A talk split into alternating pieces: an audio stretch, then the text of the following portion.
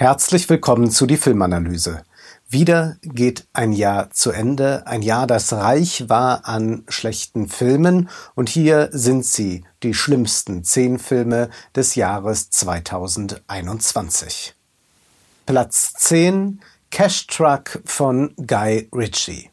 Guy Ritchie ist in gewisser Weise ein Phänomen. Er hat eigentlich noch nie einen wirklich guten Film gemacht, aber es sind ein paar Werke dabei herausgekommen, die nicht zum Weglaufen sind. Und so schafft er es immer wieder, Produktionsgelder zu bekommen, um neue, höchst mittelmäßige Filme ins Kino zu bringen. Und mitunter wird er sehr ernst genommen, wird gar als ein innovativer Regisseur gefeiert. Vielleicht ist die einzige wirkliche Leistung von Guy Ritchie die, dass er Jason Statham erkannt hat, sein Potenzial entdeckt hat.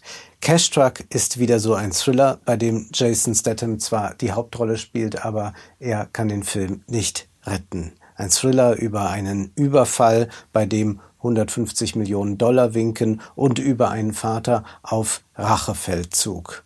Das Original ist handwerklich in Ordnung. Nun aber hat Guy Ritchie sich beim Remake überlegt, nun wir verkomplizieren ein bisschen die Geschichte, führen zig Nebenhandlungen ein und arbeiten mit Zeitsprüngen. Warum? Nun, das ist dann dieser Pseudo-Raffinesse geschuldet, die ganz symptomatisch ist für Guy Ritchie.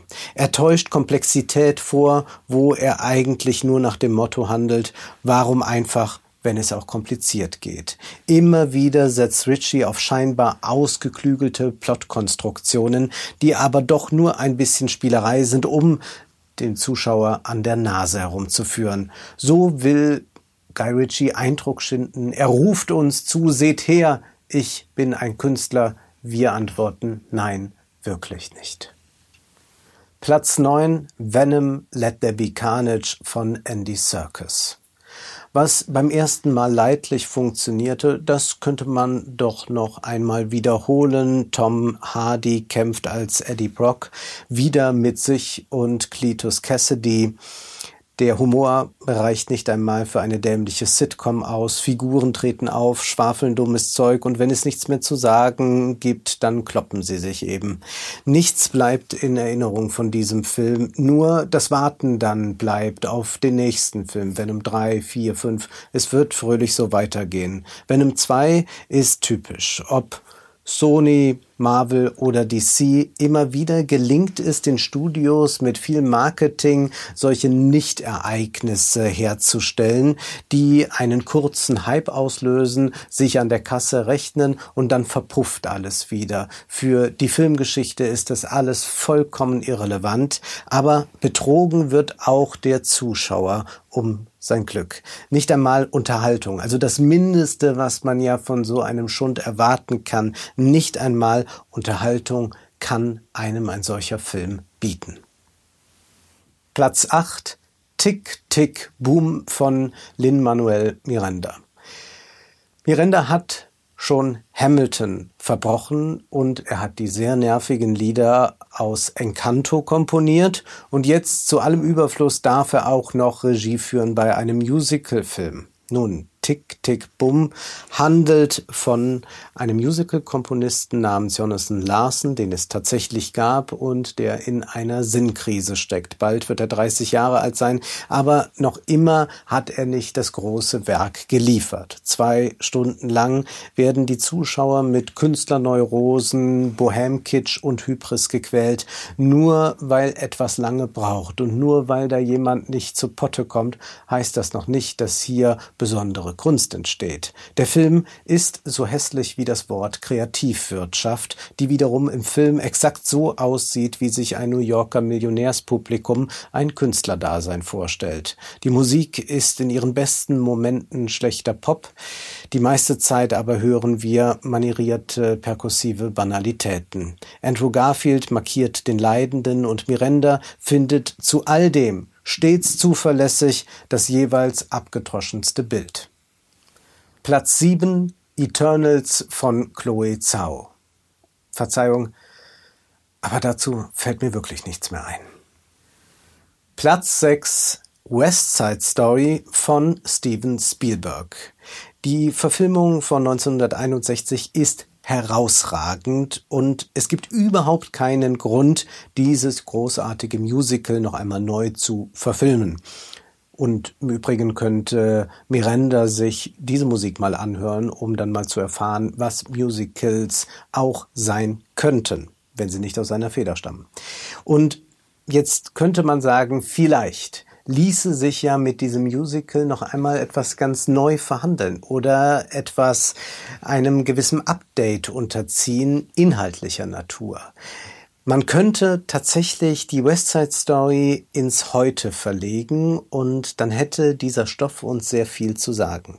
Aber Steven Spielberg will genau das nicht. Er sagt, es sei die Sprache der 50er Jahre und deswegen könne man das jetzt auch nicht übertragen auf die Gegenwart. Ja gut, dann kann man auch niemals mehr Shakespeare oder sonst wen aktualisieren. Es ist ja gerade das Große der Klassiker, dass man sie aktualisieren kann, ohne dass man jetzt irgendwie versuchen müsste, die Sprache anzugleichen, ohne dass man groß etwas ändern müsse, denn diese Klassiker sprechen ja zu uns heute noch. Sonst könnte man ja auch Filme, äh, Shakespeare-Verfilmungen von Buzz Lerman oder Ralph Fiennes vergessen. Nun, Steven Spielberg ist ja bekanntermaßen ein sehr konventioneller konservativer Regisseur und ihm fällt da auch nichts ein, wenn gleich der Konflikt ja einer ist, der gerade im Heute angesiedelt werden müsste. Neue Einwanderer treffen auf alte Einwanderer, die für sich behaupten, dass ihnen das Land gehört. Das erzählt noch sehr viel vom heutigen Amerika, das ja eigentlich nur auf einer Idee gegründet ist und deswegen auch eine große Offenheit eigentlich haben müsste, wären da nicht diese Kämpfe um Identität, die ausgetragen werden. Nichts aber davon bleibt bei Steven Spielberg. Was macht er? Er dreht den alten Film noch einmal, jetzt aber mit vielen Drohnen und mit sehr weiten Einstellungen, angeblich, damit wir, damit wir jetzt diese Stadt anders und besser erfahren können. Dabei ist ja zu sagen, dass schon die erste Verfilmung, was das anging, technisch äußerst ausgefeilt war. Eine Kamera flog da kopfüber durch die Straßen von New York und was Steven Spielberg hier uns eigentlich bietet, ist nur ein bescheuerter Technizismus. Filme benötigen kein technisches Update. Es geht ja nicht darum zu sagen, wir müssen jetzt mal gucken, was können wir heute machen, was vor 50 Jahren mit den Kameras noch nicht möglich war. Man muss ja irgendetwas sonst noch diesem Stoff geben können. Steven Spielberg kann es nicht. Die Bilder sind furchtbar glatt und ebenso blank poliert ist der Sound. Während man in der alten Verfilmung noch ein Orchester vorfindet, als einen lebendigen Organismus, ist man sich hier gar nicht mehr sicher, ob hier noch echt echte Menschen auf echten Instrumenten spielen. Und wo früher geschmettert wurde, wo mit Leidenschaft gesungen wurde, da wird hier vor allem gehaucht ins Mikrofon.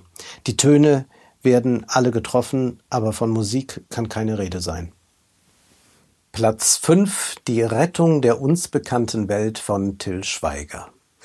Alle Diversity-Regeln der Filmförderung hat er übererfüllt, aber dennoch hat Till Schweiger hier ein Werk gedreht, an dem nichts schön, nichts gut und nichts klug ist. Ein Film wie der Online-Shop von Schweigers Barefoot-Unternehmen, Figuren wie Chatbots, die einem bei der Bestellung beraten. Till Schweiger jammert nur noch in diesem Film. Da war einfach so viel Liebe so unglaublich viel Liebe, wie ich sie noch nie gespürt habe. Aber offenbar stößt dieser Film beim Publikum nicht mehr auf so viel Gegenliebe. Nur 70.000 Menschen wollten diesen Film sehen. Klar, für einige seiner potenziellen Zuschauer dürfte die 2G-Regel in den Kinos ein Problem gewesen sein, aber vielleicht sind inzwischen auch manche der weichgezeichneten Einöde überdrüssig. Platz 4 Die Bekenntnisse des Hochstaplers Felix Krull von Detlef Buck. Der deutsche Film ist und bleibt ein Ärgernis.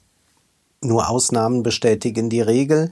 Die Regel aber, die ist Detlef Buck. Er ist keine Ausnahme. Nein, er beherrscht alle Regeln, wie sich Fördertöpfe öffnen, wie die TV-Kultursendungen unkritisch PR machen für den Film, wie man Schauspieler dazu bringt, beim Dreh auf alle schauspielerischen Leistungen zu verzichten.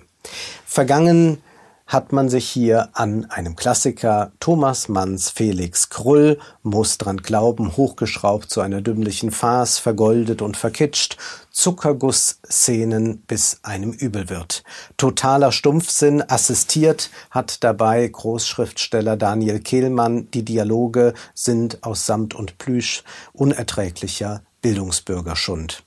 Alles an diesem Film ist grauenhaft. Ein solches Werk wird eigentlich nur gedreht, um wirkliche Talente, um große Kunst zu verhindern. Es ist reinster Kunsthass von Funktionären vor und hinter der Kamera, in den Gremien, Filmhochschulen, Verbänden und Produktionsfirmen. Kurzum, da sind die wahren Hochstapler.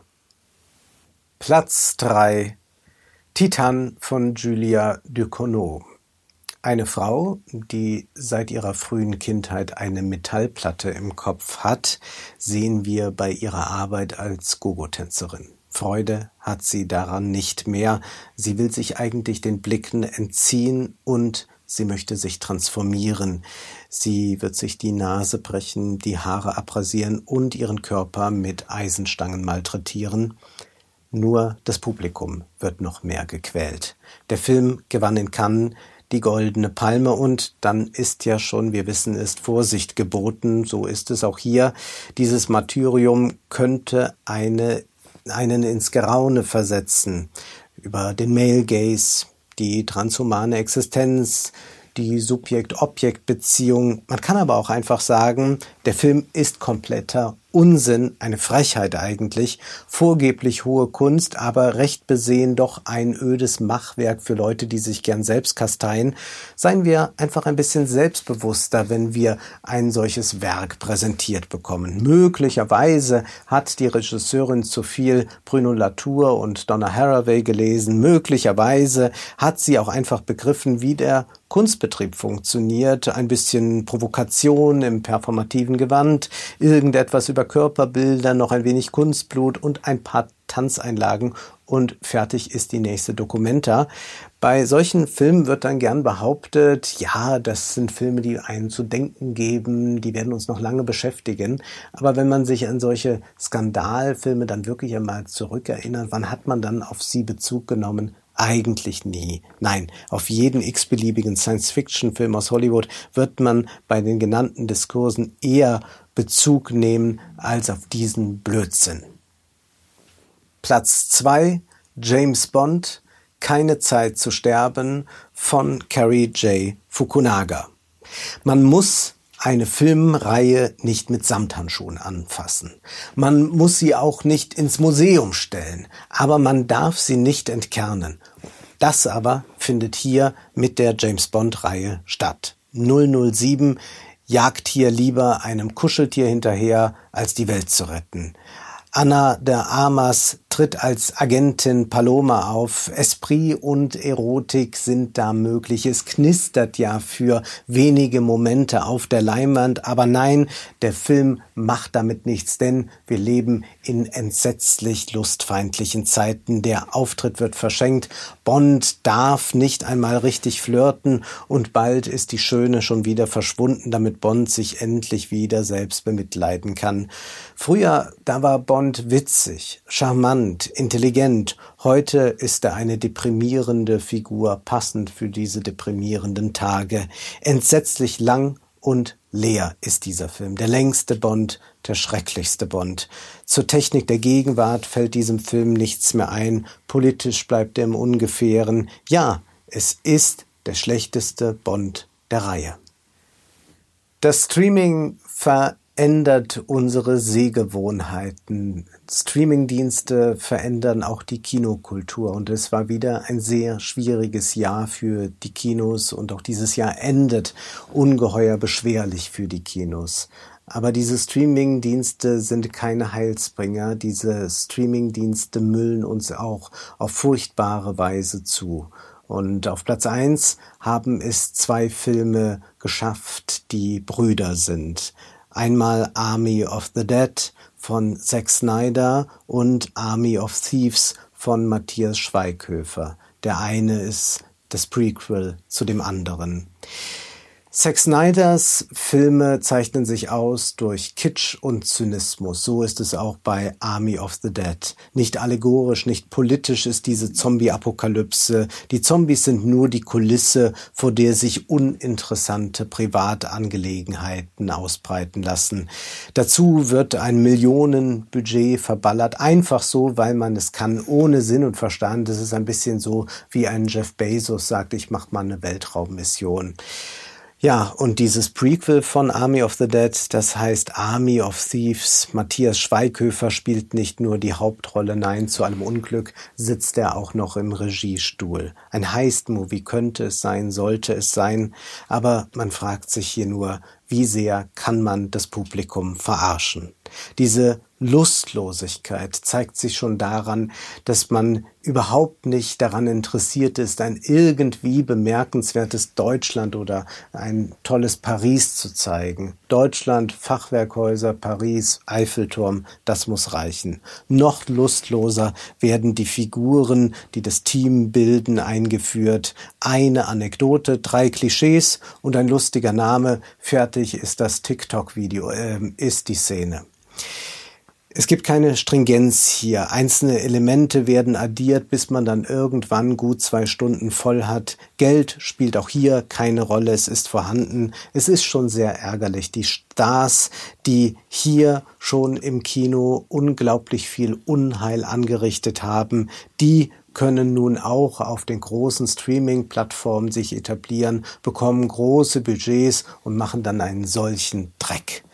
Leute wie Schweighöfer kennen eben die richtigen Gatekeeper und die öffnen dann die Geldschleusen und dann kann ein solcher Schund produziert werden. Das alles ist geprägt von einer entsetzlichen Dramaturgie. Man bezieht sich da noch auf Richard Wagners Ring, auch das ohne irgendeinen tieferen Sinn. Da hätte man ja wenigstens noch lernen können, wie man Geschlossenheit herstellt, wie man auch über 16 Stunden etwas spannend erzählen kann.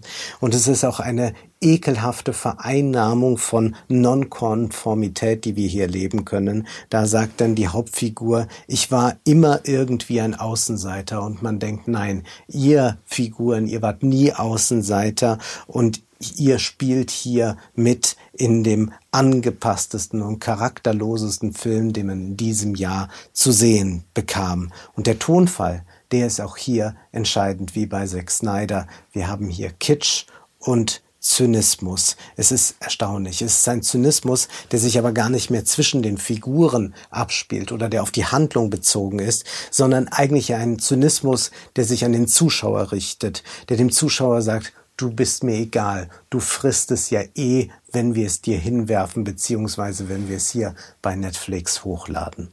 Aber genug der bösen Worte. Das Jahr neigt sich dem Ende und so möchte ich vielen Dank sagen. Danke für den Zuspruch, die finanzielle Unterstützung, die Treue und ich wünsche einen guten Rutsch mit hoffentlich vielen guten Filmen dann im nächsten Jahr. Und die Worte von Tarkovsky, die sollen uns natürlich als Mahnung bleiben. Wir schauen nur, aber wir sehen nicht. Das war die Filmanalyse mit Wolfgang M. Schmidt. Ihr könnt den Podcast finanziell unterstützen, entweder unter www.paypal.me-filmanalyse oder unter der in der Beschreibung angegebenen Bankverbindung. Vielen Dank.